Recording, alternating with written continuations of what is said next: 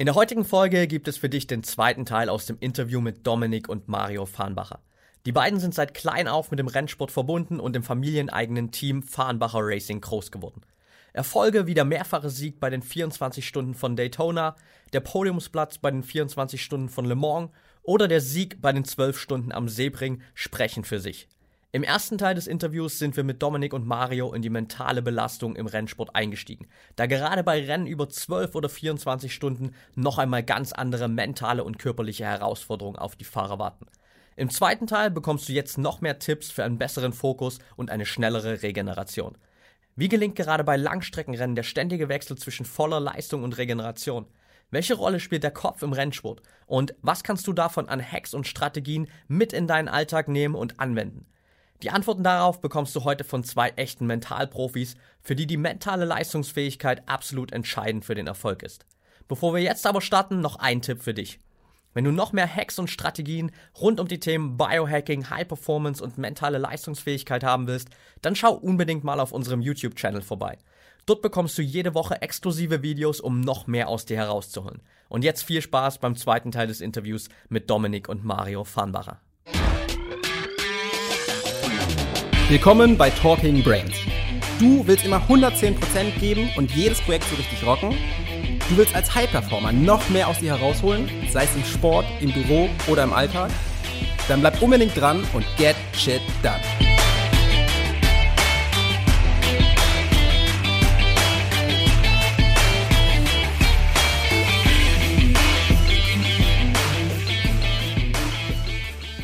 Was geht euch so durch den Kopf, wenn ihr, wenn ihr auf der Strecke seid? Ähm, habt ihr überhaupt Zeit, um über irgendwelche Sachen nachzudenken? Gerade, also, wenn jetzt, keine Ahnung, äh, Daytona beispielsweise, Highspeed, äh, Neigungskurven, solche Sachen, ähm, habt ihr Zeit drüber nachzudenken, über irgendwelche Sachen, oder ist es wirklich immer so 100% nur das Rennen und irgendwie die 100 Meter Strecke, die gerade vor einem liegen? Also bestenfalls ähm, fallen, äh, sind solche Sachen nicht im Kopf. Also man, man, man arbeitet seine Takte ab. Also man, man hat quasi einen Rhythmus im Fahrzeug. Man bremst zum Beispiel in Kurve 1 bei 100 Meter zum Beispiel.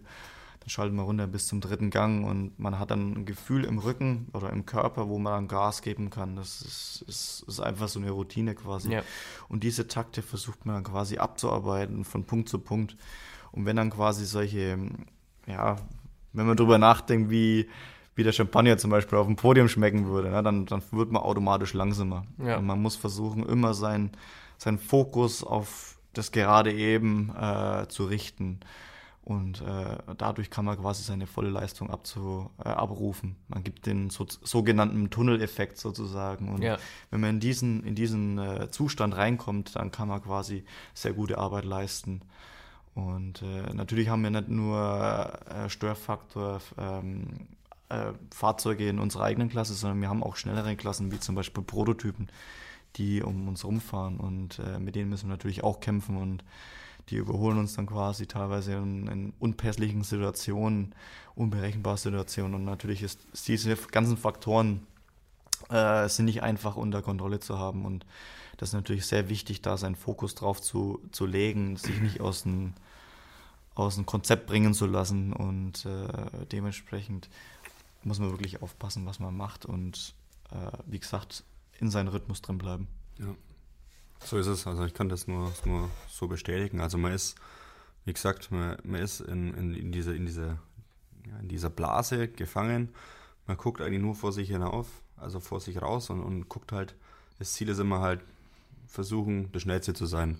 Und wenn du ein Auto vor dir hast, versuchst dich halt ranzukämpfen und den zu überholen. Das ist eigentlich immer, immer das Ziel, alle zu überholen vor dir. Und äh, natürlich aber auch in gleicher, in gleicher zur gleichen Zeit auch den Fokus nach hinten zu richten, weil wie der Mario schon gesagt hat, diese, diese schnellere Klasse, die da mitfährt, diese Prototypen, die sind, ja, die haben noch ein paar PS mehr und sind leichter und haben mehr Aerodynamik und die fahren halt dann im gleichen Rennen. Das sind immer, sind zwei Rennen zur gleichen Zeit. Okay. Die GT-Klasse, das sind eigentlich wir mit den Straßenfahrzeugen, die als Rennfahrzeuge sind und diese Formelklasse, diese Prototypen.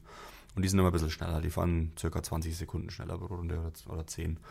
Und die kommen natürlich immer von hinten. Und, und am Tag geht's noch, das siehst du, aber in der Nacht, da ist dann eine weiße Wand hinter dir. Die fahren mit Fernlicht. Du musst dir vorstellen, du fährst auf der, auf der Autobahn und dann kommt hinter dir ein Auto mit Fernlicht. Okay. Und du weißt nicht, ob der links oder rechts überholt. Und du musst da eigentlich immer, du musst eigentlich immer ja, dich konzentrieren und aufpassen, wo der hinsticht. Und äh, manchmal stechen die halt einfach in die Kurve rein, wo du schon eingelenkt hast und dann treffen sie dich und dann gibt es einen Zusammenprall und dann kann sein, dass halt irgendwas dann am, am, am Auto kaputt geht, ne? weil der, die, die, die Achsteile, die Aufhängungsteile, die sind sehr empfindlich an den Autos und die gehen schnell kaputt. Und da muss man eben aufpassen. Und solche, solche Faktoren müssen wir als Fahrer vermeiden. Das heißt immer, du pass auf, fahr lieber ein Stück langsamer, aber nimm kein Risiko an dich.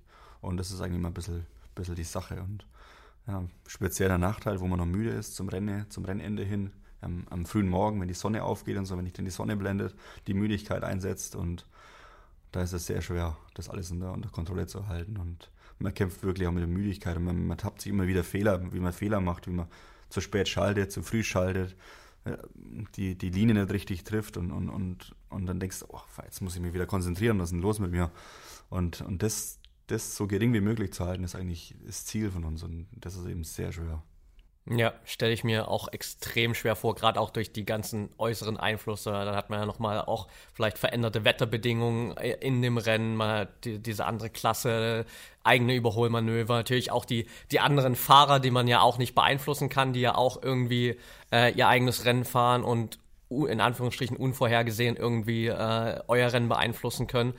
Was war so der, der kritischste Rennmoment bisher für euch? Der kritischste Rennmoment.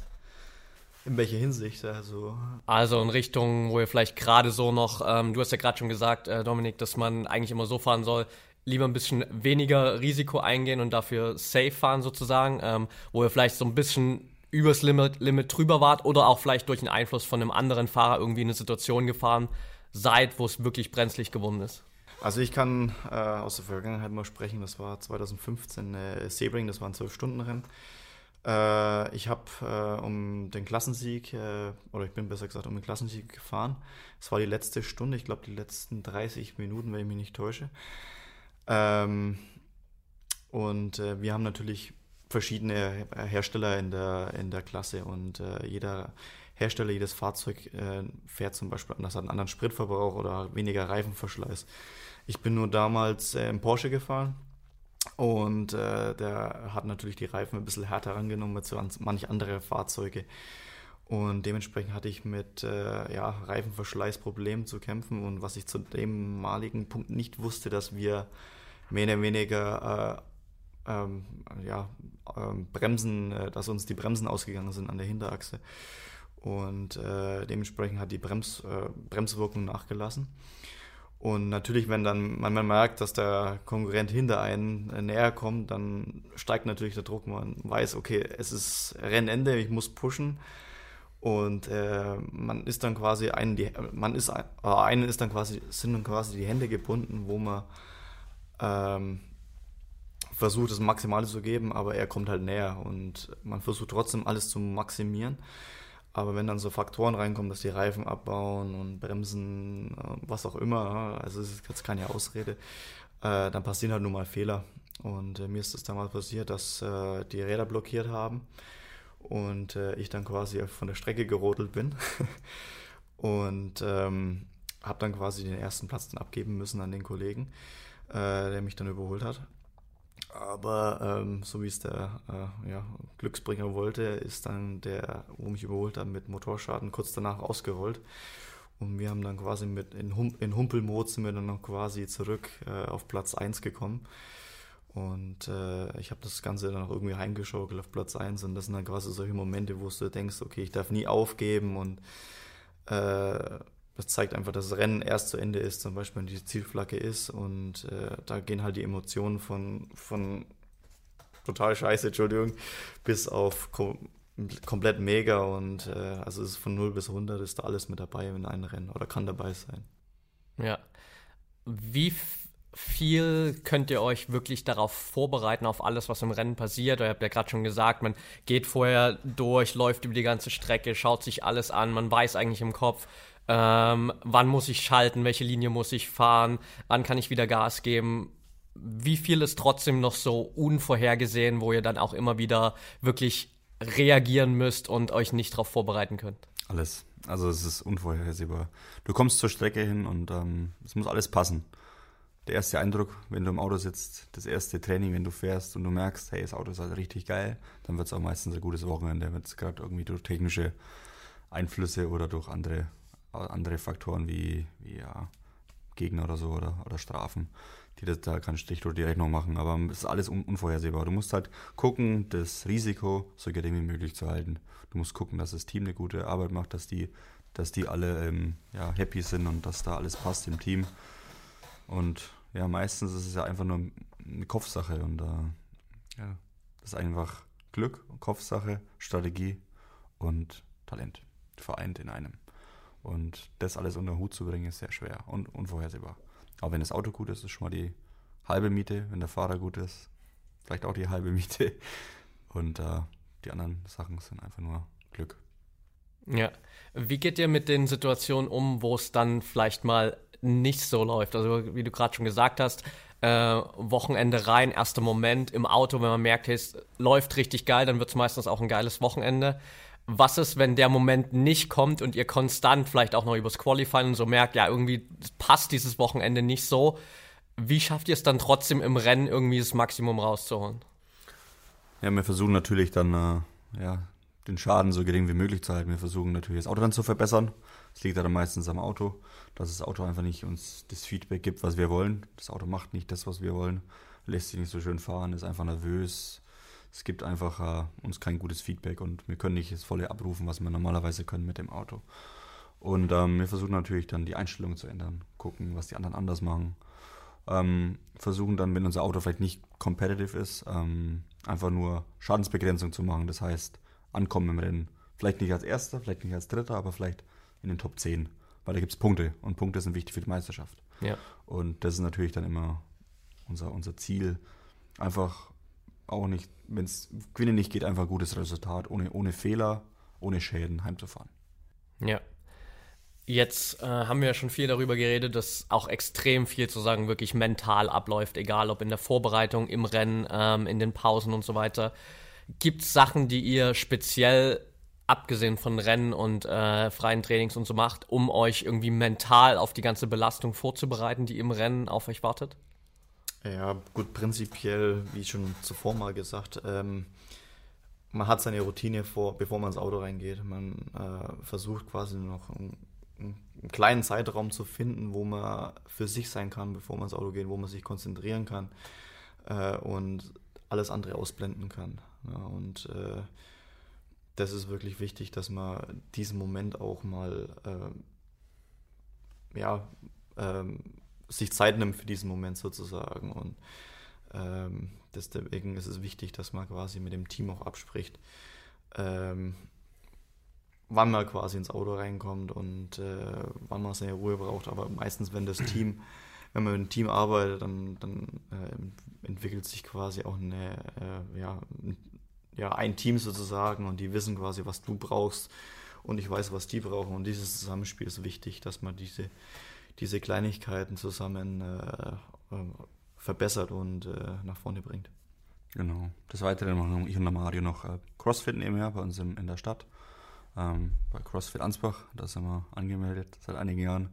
Das machen wir mit und äh, man merkt halt auch, auch, durch, die, durch die physische Belastung und so, das Mentale auch nachlässt, wenn man sich da richtig anstrengt und das hilft uns auch ein bisschen, die Konzentration zu bewahren und ja, wir machen da immer so Teamworkouts und versuchen uns immer gegenseitig reinzupushen und das hilft uns natürlich auch ein bisschen. Ja. Das ist natürlich ein bisschen unser, unser, unser Sport, unser Ausgleichssport für, für den Rennsport, dieses, dieses Crossfit und wir finden es ganz cool und werden auch von den, von den Jungs von CrossFit immer ganz gut uh, unterstützt. Die helfen uns immer und sind riesen Fans von uns.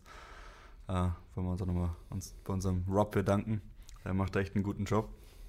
Um, ähm, und ja, wir das ist eigentlich ein bisschen unser Ausgleichssport und der hilft uns eigentlich auch ein bisschen, uns auf, das, auf, die, auf den Stress, auf die Stresssituation im Rennen ein bisschen vorzubereiten. Nicht nur physisch, sondern auch, auch mental, weil das ist natürlich auch ein sehr mentaler Sport, der oft, der auch viel mit, mit, mit Köpfchen zu tun hat und äh, wie man an die Sache rangeht. Und das ist natürlich ein, ein gutes Tool für uns. Ja, äh, kann ich selbst gut nachvollziehen. Ich mache jetzt auch seit ein paar Jahren CrossFit und ist natürlich die mentale Belastung ist halt schon da auch äh, extrem gegeben. Also von daher äh, ist es natürlich eine gute Vorbereitung, so zu wissen, okay, wie kann ich mich trotzdem immer wieder weiter fokussieren, auch wenn mein Körper langsam irgendwie vielleicht schlapp macht und man am Lenkrad sitzt und verkrampft, all diese Dinge. Wie sieht so eure, euer ganzer Lifestyle rund um, um dieses Rennen aus? Ich meine, euer ganzes Leben ist ja quasi auf den Rennsport gepolt. Ähm, wie viel Zeit bleibt eigentlich da noch für andere Sachen und wie viel von eurem normalen Tag fließt wirklich in diesen in den Rennsport rein? So. Äh, ja, unser, unser Leben ist definitiv dem Rennsport auch gewidmet. Äh, wir haben aber äh, von der Familie her noch ein Autohaus nebenbei, wo wir äh, beide mitarbeiten, Fulltime und ähm, man versucht dann quasi auch dann die Arbeit natürlich da äh, nicht zu vernachlässigen, man ist da auch voll, da, äh, voll dabei. Aber prinzipiell ist der Motorsport quasi der Sport, wo wir äh, ja, darauf hinarbeiten und äh, wir werden dann auch quasi von unserer Familie damit unterstützt. Ja, kein, kein anderes Unternehmen würde uns eben erlauben, neben, neben dem Rennfahren eben auch noch zu arbeiten, weil muss erstmal einen Arbeitgeber finden, der sagt, du, ja, geh mal weg hier mal für ein halbes Jahr zum Autorennen fahren, das, das macht keiner mit. Darum ist es gut, dass wir eben bei uns daheim in der Family da so, groß, so großen Anreiz finden, um, um, um Verständnis äh, zu fragen, dass die uns da auch mal gehen lassen. Und ja, wie schon Mario sagte, wir arbeiten da eben noch ein bisschen nebenher bei unseren Eltern. Klar, das ist irgendwann mal auch unser Autohaus von uns beiden, weil wir, wenn das mal vererbt bekommen, ähm, wir versuchen auch noch ein bisschen nebenher eben zu arbeiten, alles ein bisschen zu lernen. Und äh, das ist eben unser, unser unsere Sache, was wir nochmal später machen, wenn der Rennsport dann aufhört, weil ewig lang kann man Rennsport auch nicht machen, weil ja, Psyche und, und mentale, mentale Stärken gehen dann irgendwann ein bisschen bergab, wenn man älter wird. Und das merkt man im Rennsport auch. Man sieht als keinen, keinen alten Formel-1-Fahrer, der über 40 ist, weil die sind auch immer so, ja, so scharf, so spitz, so, so sagt man so, so spitz ja, im Kopf halt, ohne, ohne Ängste. Und, und das ist halt, wenn man jung ist, da ist man dann noch ein bisschen einfach ein bisschen einen Ticken besser.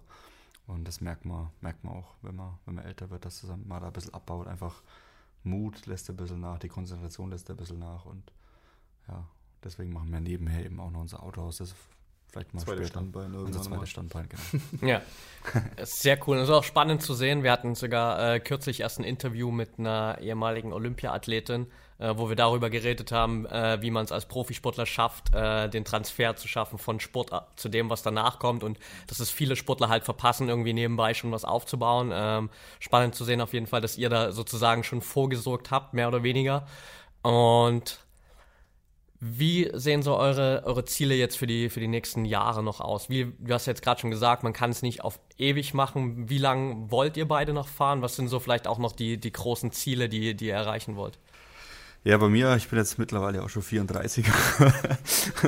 Äh, ich hatte ja, bis jetzt eigentlich eine super, super hohe, eine super hohe Karriere vor mir. Also ich war Werksfahrer für verschiedene Hersteller in den USA, bin für Porsche gefahren, ich bin äh, viermal, äh, von, ja, dreimal in Le Mans aufs Podium gefahren. Das ist eigentlich das größte Rennen, was es gibt. Für Langstrecke. Äh, habe zweimal Daytona gewonnen, die 24 Stunden, die Rolex. Äh, ich habe schon viel erlebt und ja, ich, bei mir ist jetzt mehr so, dass ich das halt jetzt, ja, ich mag es noch, weil es mir viel Spaß macht. Ich versuche es natürlich noch so oft machen wie möglich, aber es kommen natürlich immer wieder neue, junge Talente von unten nach und bei mir ist es jetzt mehr so, ich konzentriere mich immer nur ein bisschen als Ausgleichsfahrer für die, für die Rennen, versuche ein bisschen mein, meine, meine Erfahrung ein bisschen an die jungen Leute ein bisschen weiterzugeben, meine jungen Mitfahrer. Äh, versuchen ein bisschen für die Hersteller ein bisschen Entwicklungsarbeit zu machen, einfach um das Auto zu verbessern. Das ist ein bisschen so mein Job. Und jetzt nebenher arbeite ich noch ein bisschen für Porsche, helfe da Instruktorfahrten zu machen, ähm, bringe anderen Leuten ein bisschen das Autofahren bei, das, das sportliche Fahren auf der Rennstrecke, das ist ein bisschen so mein Steckenpferd. Mir macht das riesig Spaß, einfach die Erfahrung weiterzugeben. Das ist ein bisschen so das, was ich mache nebenher. Und ja, und wenn sie mich lassen, gebe ich dann nochmal richtig Gas. ja, äh, ich bin noch ein bisschen jünger. ja, ich habe noch definitiv äh, meine Ziele äh, vor mir. Also ich bin das erste Ziel, was ich hatte, was ich jetzt erreicht habe, ist Werksfahrer zu werden ähm, mit Honda momentan. Und äh, jetzt sind halt die Ziele, noch die großen Rennen auf jeden Fall in Angriff zu nehmen oder zu gewinnen und äh, Meisterschaften einzufahren. Und äh, ja, ich bin definitiv hoffentlich auf einem guten Wege und äh, ja, mal schauen, was die Zukunft bringt. Sehr cool. Dann äh, würde ich auch mal sagen, wir, wir wünschen euch beiden einfach natürlich auch noch eine, eine ganze Menge Spaß. Viel Erfolg für äh, die weitere Saison. Seid ihr jetzt schon durch für diese Saison?